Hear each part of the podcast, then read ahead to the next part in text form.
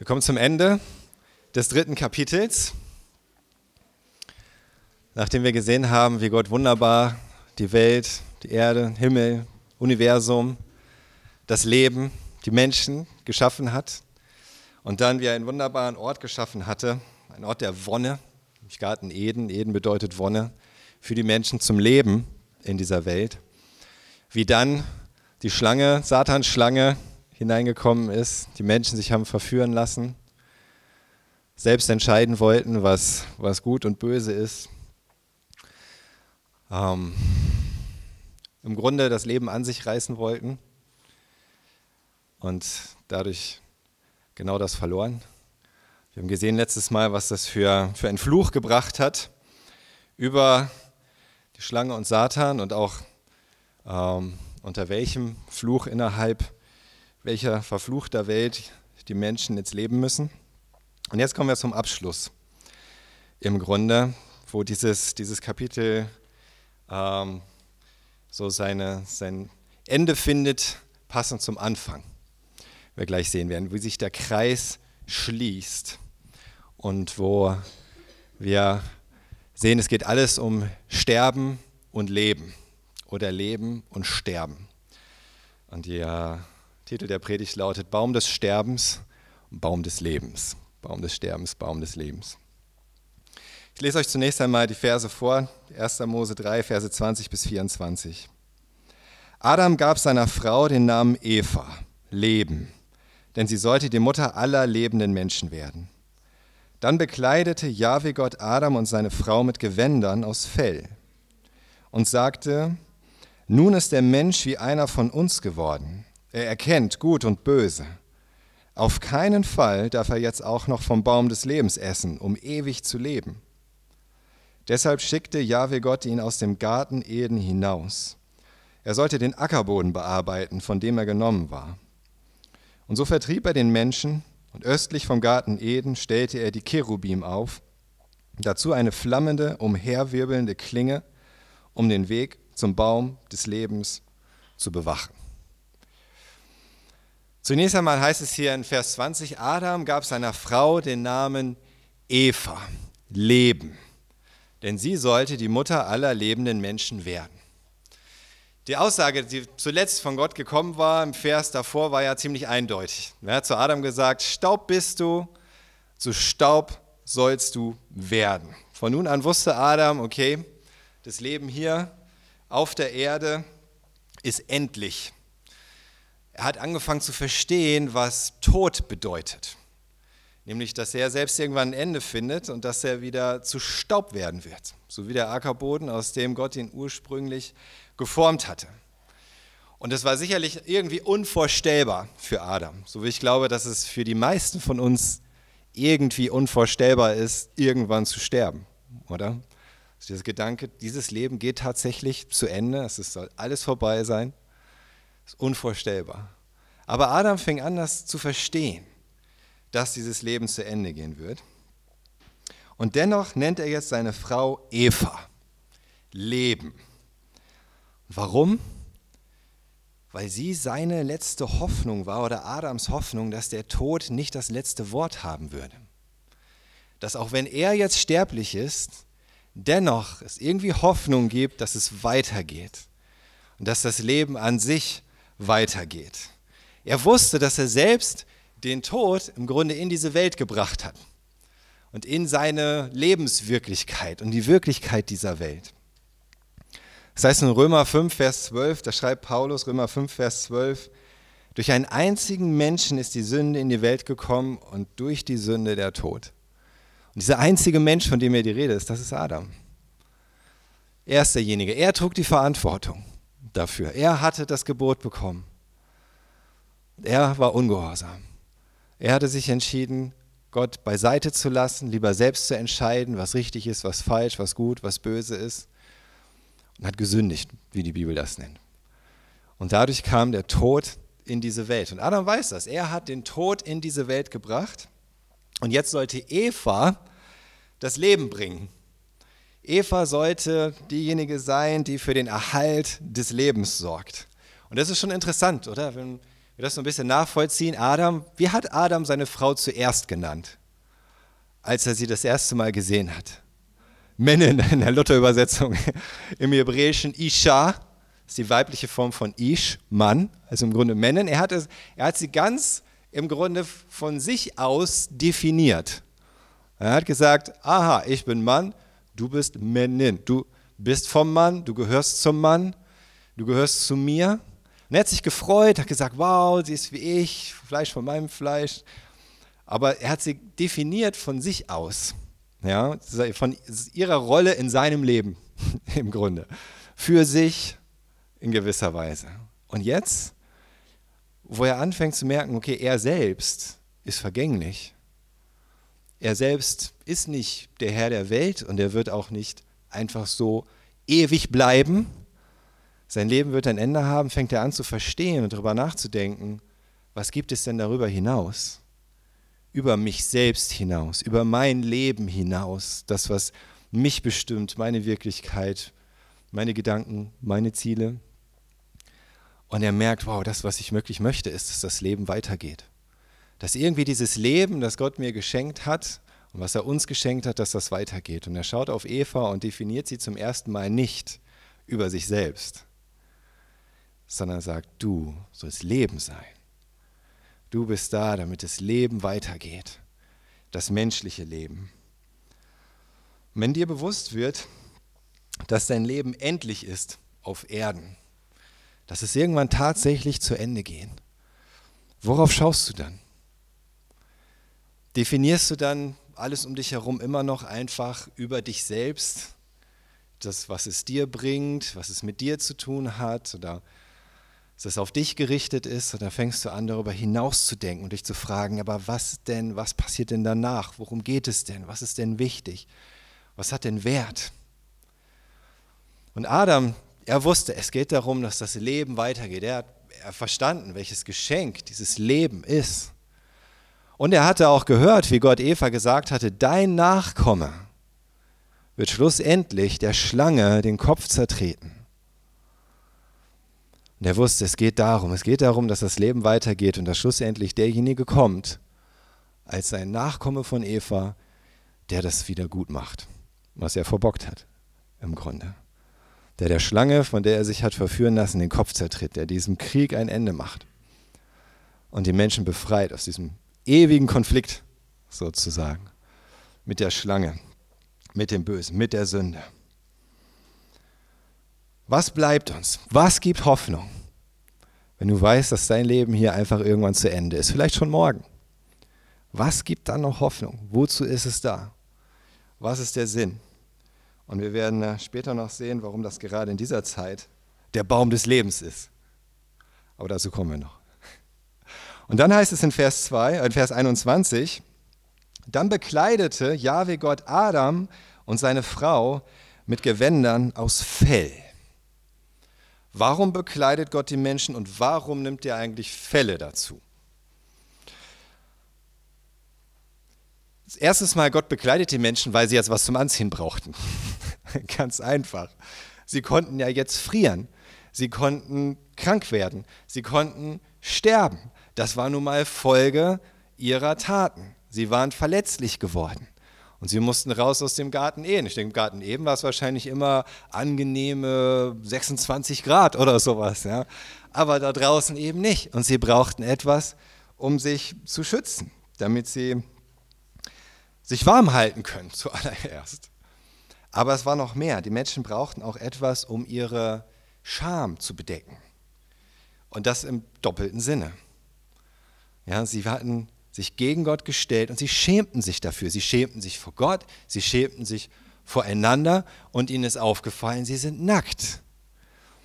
Ihre Nacktheit hatte, ihre, hatte die Unschuld verloren sozusagen. Es war keine unschuldige Nacktheit mehr. Sie konnten einander nackt nicht mehr einfach so anschauen wie vorher. Ihre Sexualität war unrein geworden, verunreinigt. Da ist etwas hineingekommen, was er nicht sein sollte. Und sie brauchten etwas, um sich zu bedecken. Es war nötig und Gott wusste das. Warum wählt Gott jetzt Felle als erste Bekleidung für Menschen? Er hätte ja auch ein schönes Baumwollkleid machen können, zum Beispiel. Ja, oder wenigstens Leinen oder irgendwas in der Art. Das macht er aber nicht. Er nimmt Felle. Und ich glaube, indem er die Felle der Tiere als Kleidung, als allererste Kleidung für die ersten Menschen auswählt, dann zeigt er dadurch etwas. Denn uns muss ja klar sein, damit Gott Fälle nehmen kann, damit die Menschen sie anziehen, bedeutete das den Tod oder das Schlachten sozusagen von Tieren zu diesem Zweck. Anders geht es nicht. Und er zeigt im Grunde, ja, sie sind unter dem Fluch, die Schöpfung wird jetzt sich dem widerstreben, sozusagen, der, der Herrschaft des Menschen, wie es eigentlich gedacht war, aber gleichzeitig sind sie eigentlich immer noch rechtmäßig diejenigen, die Vollmacht haben über die Schöpfung, die Vollmacht haben auch über die Tierwelt, die die Tiere auch zu ihrem eigenen Wohl nutzen dürfen und sogar tierisches Leben opfern dürfen zum Erhalt ihres eigenen Lebens. Das ist eine klare Botschaft von Gott. Das heißt nicht, dass sie die Tiere ausnutzen sollten, missachten in irgendeiner Weise, ausbeuten und unwürdig behandeln. Aber es heißt trotzdem, ja, die Menschen haben diese Vollmacht von Gott gegeben. Die haben sie immer noch.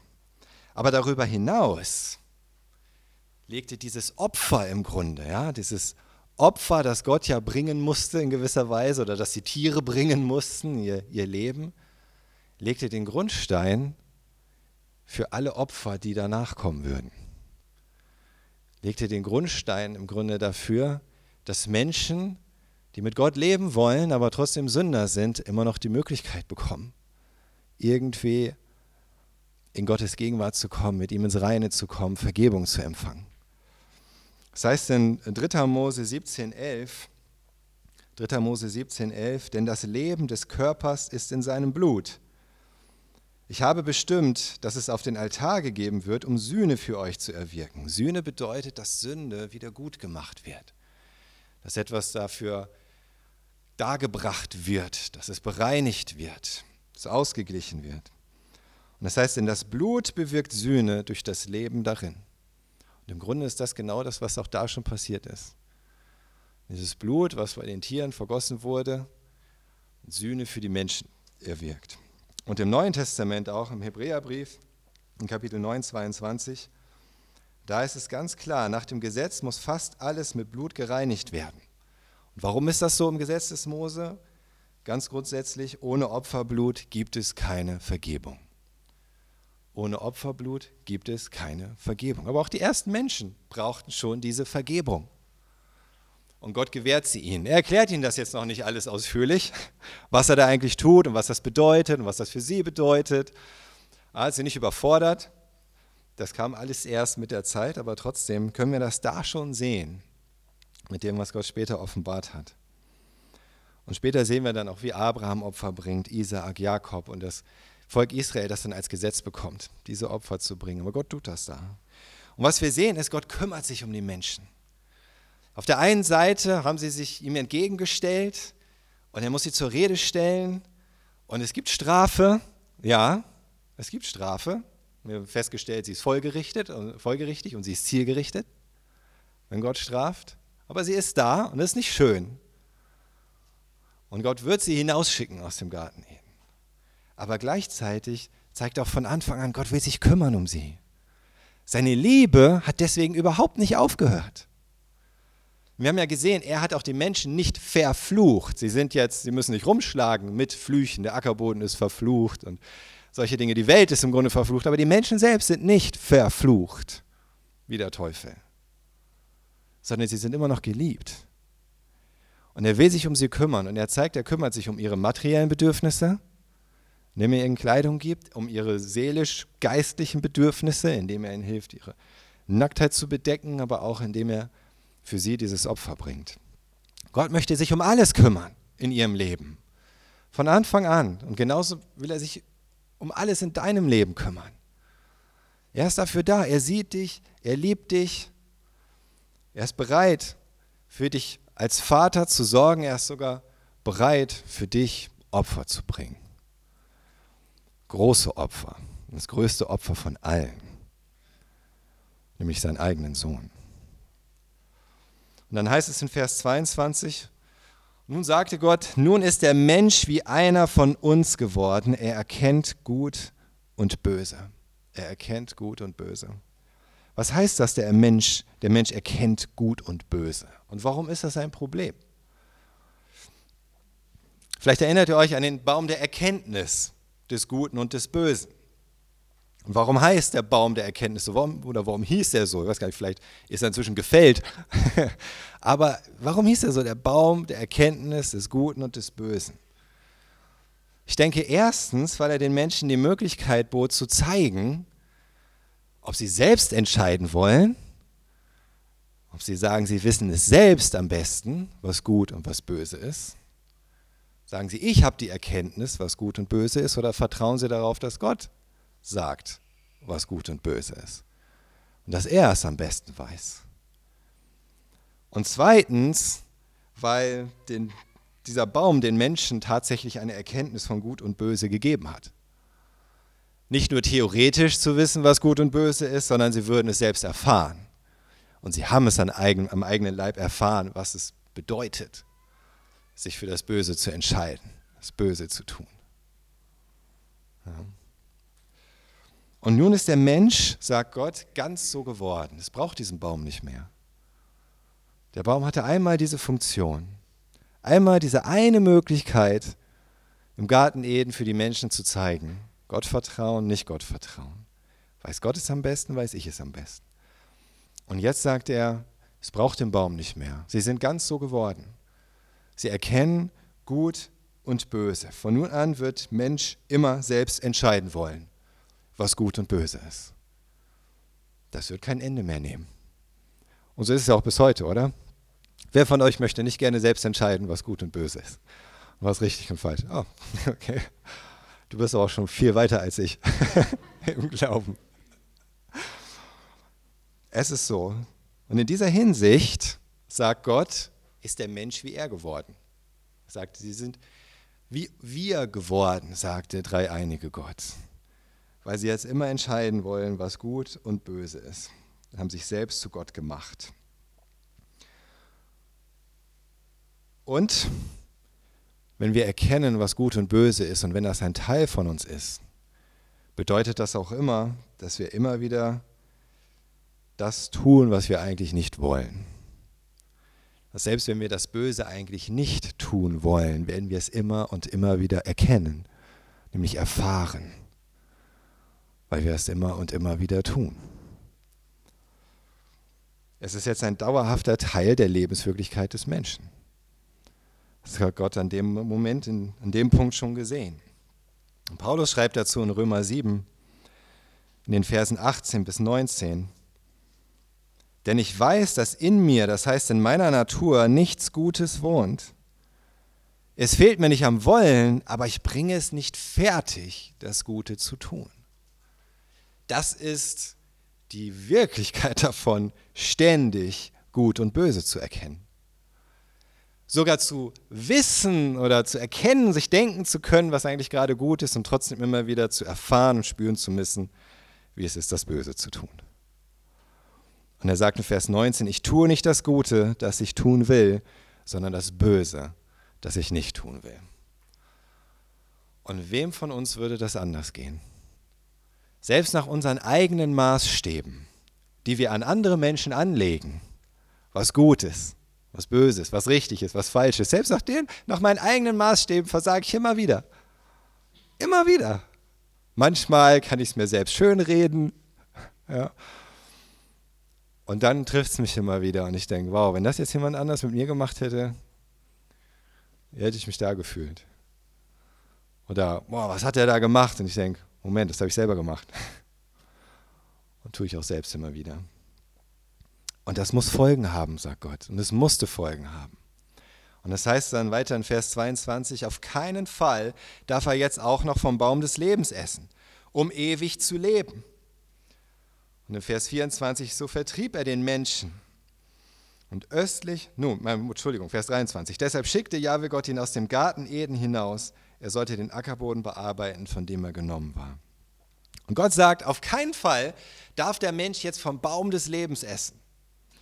Dieser Baum des Lebens, der wurde ja am Anfang schon erwähnt, es war einer von diesen zwei Bäumen, die in der Mitte des Gartens standen, mit zentraler Funktion. Und jetzt verstehen wir auch, wozu dieser, wozu dieser Baum des Lebens eigentlich da war. Denn der Mensch lebt von sich selbst, aus sich selbst heraus, nicht ewig. Der Mensch ist nicht unsterblich aus sich selbst heraus. Denn es heißt in 1. Timotheusbrief, 1. Timotheus 6, in Vers 16, da heißt es von Gott, dem König aller Könige, dem Herrn aller Herren, der als einziger Unsterblichkeit besitzt und ein unzugängliches Licht bewohnt, das kein Mensch je gesehen hat und kein Mensch jemals sehen kann. Ihm gebührt Ehre und ewige Macht. Amen. Er ist der Einzige, der eigentlich Unsterblichkeit besitzt. Es ist sein Eigentum. Es ist seine wesensmäßige Eigenschaft, unsterblich zu sein. Bei Menschen ist das nicht so. Bei keinem Geschöpf ist das so, dass es aus sich heraus unsterblich ist, das in sich hat. Jetzt ist die Frage, heißt das, dass die Menschen bisher es leider verpasst hatten, vom Baum des Lebens zu essen? Und jetzt ist es zu spät? Hätten sie einmal vom Baum des Lebens gegessen, hätten sie doch nur wenigstens einmal von dieser Frucht des Baumes des Lebens gegessen, bevor sie von der Frucht des Baumes der Erkenntnis gegessen haben, dann wären sie unsterblich. Dann hätte Gott sie vielleicht gar nicht aus dem Garten Eden hinausgeschickt, weil es sowieso nichts bringt. Weil er sich jetzt ohnehin auf ewig mit ihnen irgendwie so rumschlagen muss. Gibt es keinen Weg mehr zurück? Ich glaube nicht. Ich glaube nicht, dass das so gemeint ist.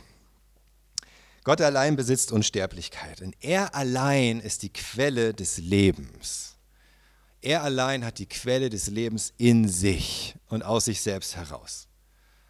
Und ich glaube nicht, dass einmal von einer Frucht essen das geändert hätte und dass der Mensch dann auf einmal für ewig diese Quelle des Lebens in sich selbst gehabt hätte. Völlig unabhängig von Gott? Auf keinen Fall. Vielmehr geht es darum, wofür dieser Baum des Lebens steht. Und das sehen wir daran, wo der Baum des Lebens steht. Wofür steht er? Wir sehen es daran, wo er steht. Wir gehen erstmal ganz ans Ende, wieder in die Offenbarung. Wir sind ja am Anfang der Bibel, jetzt gehen wir wieder ans Ende der Bibel. Viele Dinge erschließen sich vom Anfang her, manche Dinge erschließen sich vom Ende her. Offenbarung 2, Vers 7. Da heißt es, wer hören will, achte auf das, was der Geist den Gemeinden sagt. Wer den Kampf besteht, dem gebe ich vom Baum des Lebens zu essen, der im Paradies Gottes steht. Heißt es da. Wer den Kampf besteht, diesen Kampf des Glaubens, darf vom Baum des Lebens essen, der im Paradies steht. Jesus hat auch zum Verbrecher am Kreuz, der neben ihm gekreuzigt wurde, gesagt, noch heute wirst du mit mir im Paradies sein. Jesus gesagt. Lukas 23, 43. Und Paulus nennt in 2. Korinther 12, Vers 4, 2. Korinther 12, 4, den dritten Himmel, den Wohnort Gottes, das Paradies. Aber Paradies ist doch jetzt nicht das gleiche wie Garten Eden, oder doch? Kommen wir nach dem Tod wieder in den Garten Eden oder kommen wir in den Himmel? Oder ist das das gleiche? Paradies kommt vom griechischen Paradeisos. Und wisst ihr, was das bedeutet? Garten. Genauso wird der Garten Eden in der antiken griechischen Übersetzung genannt. Sein Garten. Ein Garten der Wonne, das Paradies. Und der Baum des Lebens steht im Garten Eden und der Baum des Lebens steht im Paradies. Insofern nicht überraschend. Das Neue ist, dass wir eben diese Verheißung bekommen, wenn wir mit Jesus leben, dass wir essen dürfen vom Baum des Lebens, der im Paradies steht. Dann geht es weiter in Offenbarung 22, Vers 1 und Vers 2. Der Engel zeigte mir auch einen kristallklaren Strom, der aus dem Thron Gottes und des Lammes hervorkam. Es war der Strom mit dem Wasser des Lebens, der in der Mitte der Hauptstraße durch die Stadt floss. Und an seinen beiden Ufern wuchs der Baum des Lebens, der zwölfmal im Jahr Früchte trägt, jeden Monat einmal und dessen Blätter zur Gesundheit, wörtlich zur Therapie der Völker dienen. Da sind wir jetzt im himmlischen Jerusalem, eine Stadt mit Stadtmauer, mit Hauptstraße. Und da ist auch der Baum des Lebens. Am Strom des Lebens. Und auch da heißt es wieder, dass die, die da hineinkommen, dass sie von diesem Baum des Lebens essen können. Wieder. Für die Gesundheit, für die Therapie, für die Heilung der Völker. All derer, die mit Jesus gelebt haben und gestorben sind. Das himmlische Jerusalem ist eine bildhafte Beschreibung des Himmels, des Ortes, an dem Gott selbst wohnt, wo wir das ewige Leben verbringen werden. Und wir sehen jetzt langsam, oh, das ist alles eins. Der Garten Eden, das Paradies, der Himmel, das himmlische Jerusalem, es ist alles eins. Das sind nicht verschiedene Orte letzten Endes, sondern verschiedene im Grunde Bilder, Ausprägungen, Aspekte von diesem einen Ort, wo Gott eigentlich wohnt, wo Gott anwesend ist. Und weil er da anwesend ist, das Leben anwesend ist. Und das heißt dann am Ende in Offenbarung 22, 14, wie glücklich werden dann alle sein, die ihre Kleider gewaschen haben, die Tore der Stadt werden ihnen offen stehen und sie haben das Recht, vom Baum des Lebens zu essen. Und in Vers 19, und wenn jemand irgendetwas von den prophetischen Worten dieses Buches unterschlägt, dem wird Gott das wegnehmen, was ihm in diesem Buch als Anteil zugesprochen ist, das Recht, in der heiligen Stadt zu wohnen und vom Baum des Lebens zu essen. Baum des Lebens. Der Baum des Lebens ist da, wo Gott wohnt und ist deswegen, deswegen ist der Baum des Lebens die Quelle des Lebens. Genauso wie der Strom des Lebens, der auch durch das himmlische Jerusalem fließt. Es geht eigentlich gar nicht um diesen einen Baum an sich. Das Baum, vom Baum des Lebens zu essen, wörtlich heißt es Anteil haben, gibt Anteil am ewigen, des, am ewigen Leben. Das heißt, der Baum des Lebens im Garten Eden war ein Baum. Der Baum des Lebens ist ein Baum, aber der Baum des Lebens ist auch einfach ein Symbol. Er ist ein, ein Symbol für die Gegenwart der Quelle des Lebens, für die Gegenwart Gottes selbst. Es ging nie nur einfach um einen Baum. Gott hat den Menschen nicht das ewige Leben verwehrt, indem er sie einfach nur vom Baum des Lebens ferngehalten hat. Sondern dieser, dieses Rausschicken, Wegschicken vom Baum des Lebens bedeutete einfach das Wegschicken von der Quelle des Lebens.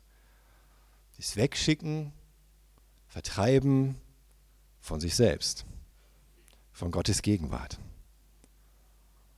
Weil die Menschen nun Sünder waren und Gott heilig ist. In seinem gegenwärtigen Zustand sollte der Mensch gar nicht ewig leben und auch seine Nachkommen nicht. Denn dann würde es nur ewig so weitergehen. Ewig, ewig, ewig. Dieses Erkennen von Gut und Böse. Entscheiden wollen, was gut und richtig ist und falsch ist. Erkennen sogar, was gut ist und trotzdem immer wieder das Böse tun. Das wäre kein Segen gewesen. Und eigentlich ist diese Strafe, vertrieben zu werden, ein Segen für den Menschen. Weil damit dieses irdische Leben unter dem Fluch irgendwann zu einem Ende kommt und etwas anderes möglich wird. Und schon alleine sich vorzustellen, du wärst vielleicht Adam oder Eva und du müsstest dir jetzt vorstellen, auf ewig, immer und immer wieder, nicht nur bei dir selbst das zu erleben, sondern auch bei jeder neuen Generation deiner Nachkommen, deinen Kindern, deinen Enkelkindern, Urenkelkindern, Ururenkelkindern. Du würdest sie alle erleben und jedes Mal aufs Neue müsstest du mit ansehen, wie dein Fehltritt, wie dein Ungehorsam ihr Leben beeinträchtigt. Wie dein Ungehorsam sie unfähig macht, sich für das Gute zu entscheiden. Immer wieder neues Leid, neue Qual, neue Sünde, neues Böses hervorbringt. Ich glaube nicht, dass das paradiesisch geworden wäre für Adam und Eva. Es ist ein Segen, irgendwann dieser Welt Goodbye sagen zu können, sozusagen. Und zu wissen, danach kommt eine Welt, in der es nicht mehr so ist.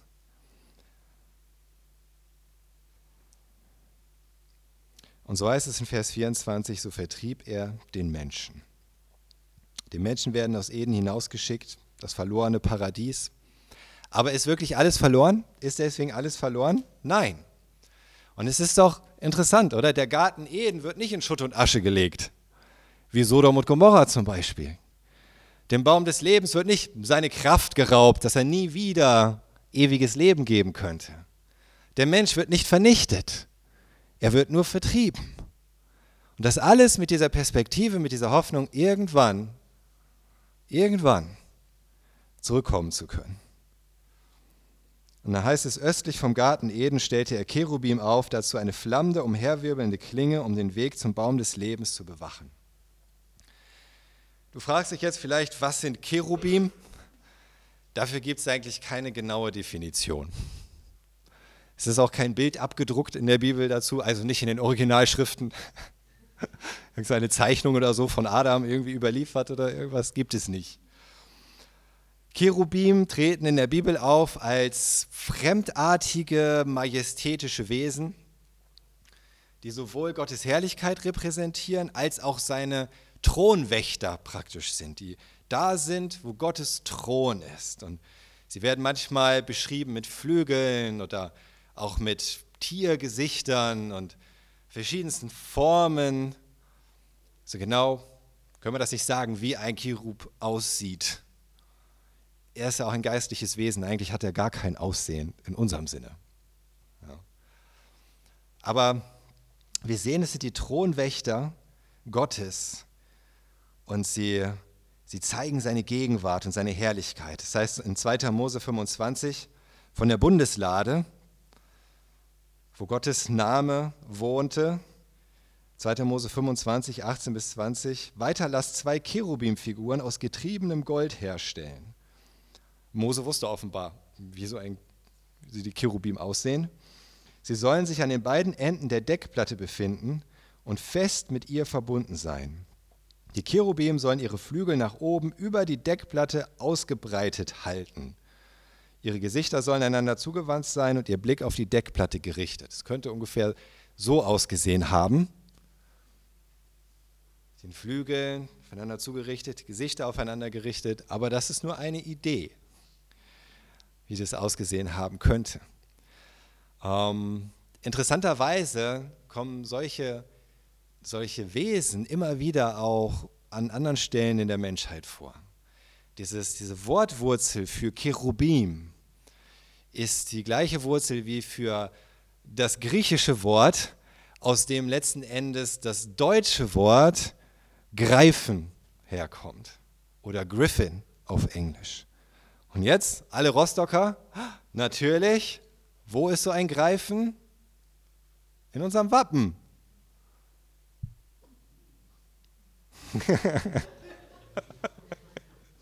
da ist auch so ein Tier. Und das hat letzten Endes alles irgendwo diese gleiche Wurzel. Ich habe jetzt kein Bild vom Wappen. Ich war davon ausgegangen, dass ihr Rostocker das Wappen kennt, immer vor Augen habt. Irgendwo in eurem Haus an einer Ehrenstelle aufgerichtet oder so. Schaut mal nach. Heute ist Oberbürgermeisterwahl übrigens. Schaut mal nach. Da ist auch so einer drin. Und das ist offenbar in dieser Überlieferung der Menschheit irgendwo verwurzelt, dieses majestätische Wesen. Und ich denke, Adam und Eva haben ihren Kindern und Kindeskindern davon erzählt und es wurde immer weiter irgendwie für, weitergeführt und beschrieben. Und es blieb, es blieb im Bewusstsein der Völker. Aber diese Cherubim, die stehen ja jetzt vor dem Eingang des Garten Edens und dazu noch eine flammende, umherwirbelnde Klinge. Müsst ihr euch jetzt einfach vorstellen, ich habe kein gutes Bild dafür gefunden. Ich kann sowas auch nicht selbst designen. Seine flammende, umherwirbelnde Klinge und das zeigt einfach, da ist Gottes Gegenwart, das ist seine Heiligkeit, das ist undurchdringlich. Da kommt keiner hindurch. Niemals im Grunde. Und seht ihr, wie jetzt am Ende sich der Kreis schließt? Das dritte Kapitel hier dieser, diese Geschichte vom Sündenfall hatte angefangen, indem die Schlange zu Eva gesagt hat oder sie gefragt hatte oder so, so ein bisschen so äh, subtil ihr unterschieben wollte, stimmt es, dass ihr von keinem Baum im Garten essen dürft? Das war damals eine totale Lüge. Aber durch die Verführung der Schlange ist es jetzt wahr geworden. Das, was Eva nicht gereicht hatte, dass sie von jedem Baum im Garten Eden essen durften. Selbst vom Baum des Lebens ist jetzt vollkommen genommen. Und es ist wahr geworden. Und gleichzeitig ist das, was die Schlange sonst gesagt hatte, ihr werdet auf gar keinen Fall sterben, als Lüge enttarnt. Die Menschen werden sterben. Sie sind im Grunde schon dabei zu sterben, Adam und Eva. Die Verletzlichkeit hat eingesetzt, der Alterungsprozess hat eingesetzt. Das Ende ist klar, aus Staub bist du, zu Staub sollst du werden. Und Leben heißt von nun an sterben. Und dieser Baum der Erkenntnis des Guten und des Bösen ist für die Menschen geworden zum Baum des Sterbens. Nichts anderes. Und das passiert, wenn uns das, was Gott uns geben möchte, was Gott uns sagen möchte, wenn uns das nicht reicht. Wir sagen, nein, ich will mein Leben selbst in die Hand nehmen. Als ich mein Leben selbst in die Hand nehmen wollte als junger Mann und dachte, ich kriege alles, was ich will, egal was es kostet, egal ob es richtig oder falsch war, mit Lügen und Intrigen und Manipulationen, habe ich am Ende alles verloren. Alles, was mir wichtig war, habe ich verloren. Und dann erst habe ich verstanden, dass es einen Gott gibt, bei dem es sich lohnt, auf ihn zu vertrauen.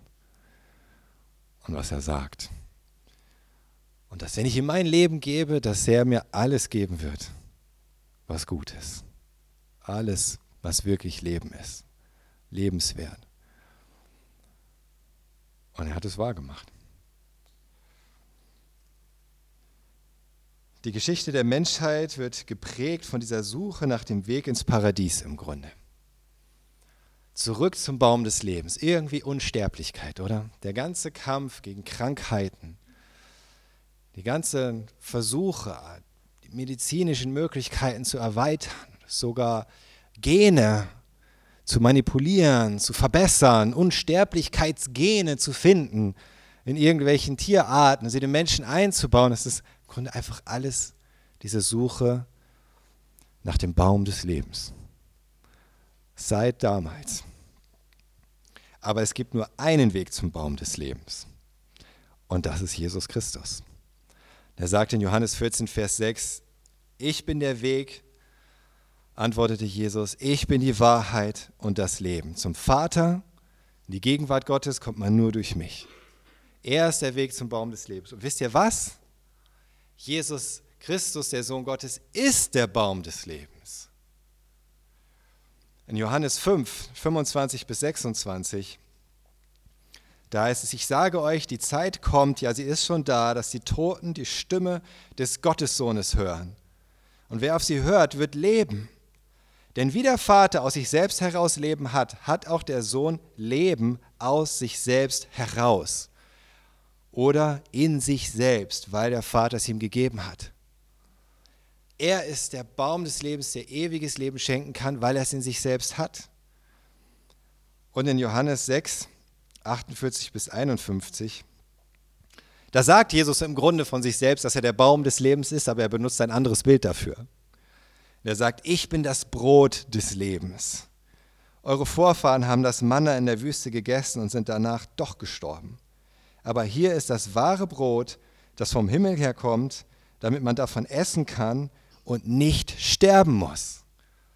Wenn man vom Baum des Lebens isst, muss man nicht sterben. Wenn man vom Brot des Lebens isst, muss man nicht sterben. Er ist es, Jesus Christus selbst. Ich bin das lebendige Brot, das vom Himmel gekommen ist. Wenn jemand von diesem Brot isst, wird er ewig leben. Und das Brot, das ich ihm gebe, bin ich selbst. Es ist mein Körper, den ich gebe für das Leben der Welt. Jesus ist die Antwort. Jesus ist der, bei dem du Leben findest. Und egal, von diesem Leben außerhalb des Paradieses, auch immer dir das Leben raubt, die Lebensfreude, die Lebenskraft und auch die Hoffnung auf das ewige Leben. Jesus ist da, er ist gekommen in diese Welt, um der Baum des Lebens zu sein, sozusagen greifbar für dich. Das Brot des Lebens, das du essen kannst. Und äh, zuletzt als letzte Bibelstelle Römer 6, 23. Wir haben gesehen, durch einen einzigen Menschen ist die Sünde und der Tod in diese Welt gekommen. Das heißt, der Lohn, der, den die Sünde ihren Sklaven zahlt, ist der Tod. Oder wie es hier heißt, der Lohn, den die Sünde, ach doch, ist ja genauso. Richtig. Wenn du die Sünde tust, bist du Sklave der Sünde und der einzige Lohn, den du zu erwarten hast, ist der Tod. Das Gnadengeschenk Gottes aber ist das ewige Leben in Jesus Christus, unserem Herrn. Ergreife dieses Leben. Vielleicht zum ersten Mal, vielleicht wieder, weil du erkennst, ja, das hier ist nicht der Himmel auf Erden und das wird es auch nicht werden egal wie sehr wir uns anstrengen. Garten Eden ist dicht, da kommst du nicht mehr rein in dieser Welt. Aber der Baum des Lebens selbst ist zu dir gekommen. Die Quelle des Lebens selbst ist da. Ergreif sie. Richte dein Leben nach ihm aus. Iss von ihm Tag für Tag, indem du dich ihm zuwendest von ihm füllen lässt, mit ihm redest, ihm dein Leben hinlegst und seine Liebe empfängst, seine Gnade.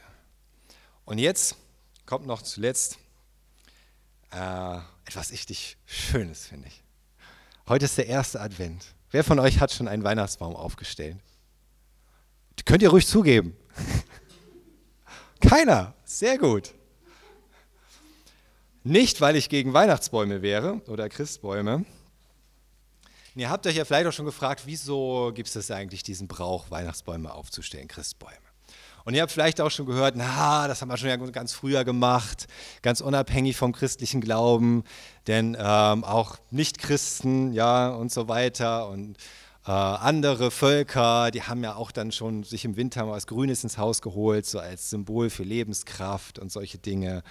Und äh, natürlich, ich meine, klar, ich meine, wer sollte in, im Winter wohnen und sich nicht was Grünes ins Haus holen wollen? Oder? Also, Finde ich nachvollziehbar. Es ist schön, was Grünes im Haus zu haben, oder? Natürlich.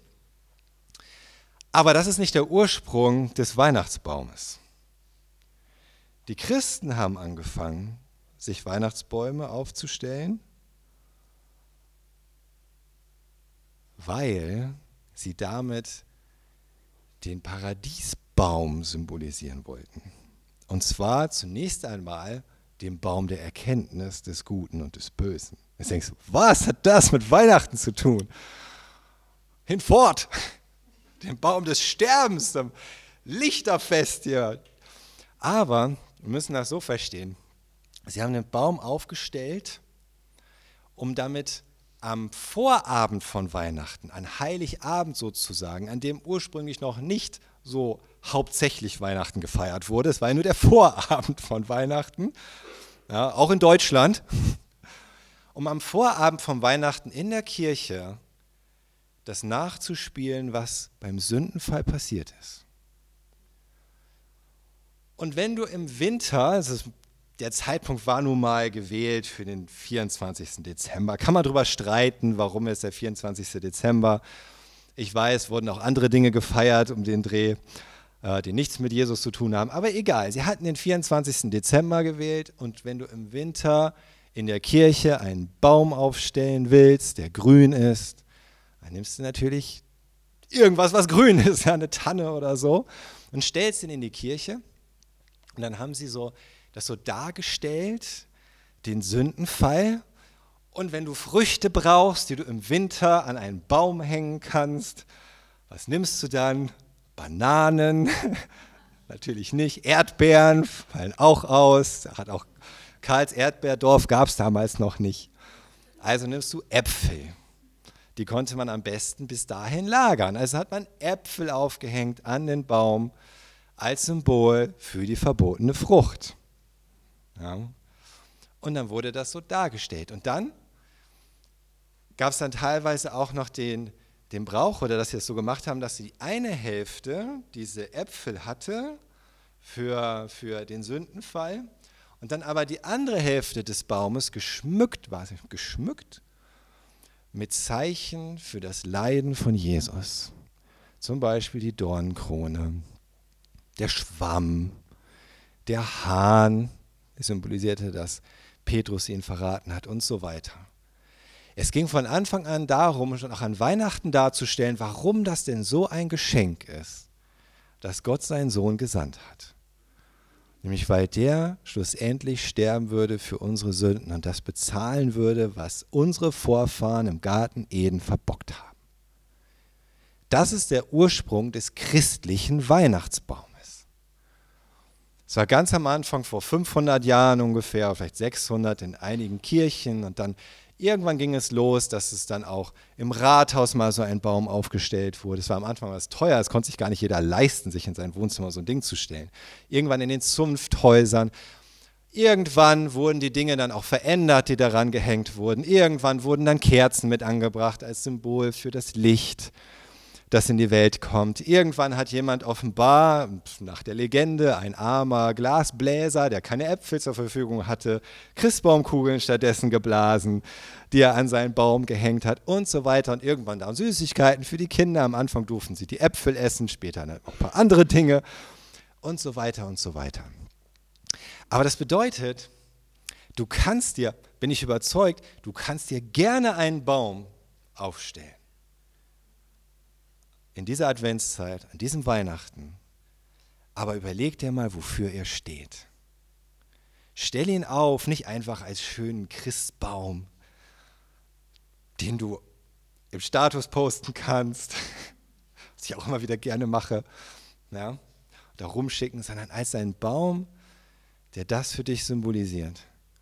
Erst diesen Baum des Sterbens im Grunde, weswegen Jesus überhaupt, der Sohn Gottes, Mensch werden musste und als Mensch leiden. Und aber auch als der Baum, im Grunde als Baum des Lebens, der das symbolisiert und für dich steht, was Jesus getan hat und dass Jesus deine Quelle des Lebens ist in dieser Welt. Deine Quelle des Lichts. Und wenn Leute zu dir nach Hause kommen und sagen, wow, das war ein schöner Baum, oder je nachdem, wie du ihn geschmückt hast, du hast aber einen interessanten Baum, was hast du da gehängt? Dann kannst du demjenigen erklären, warum.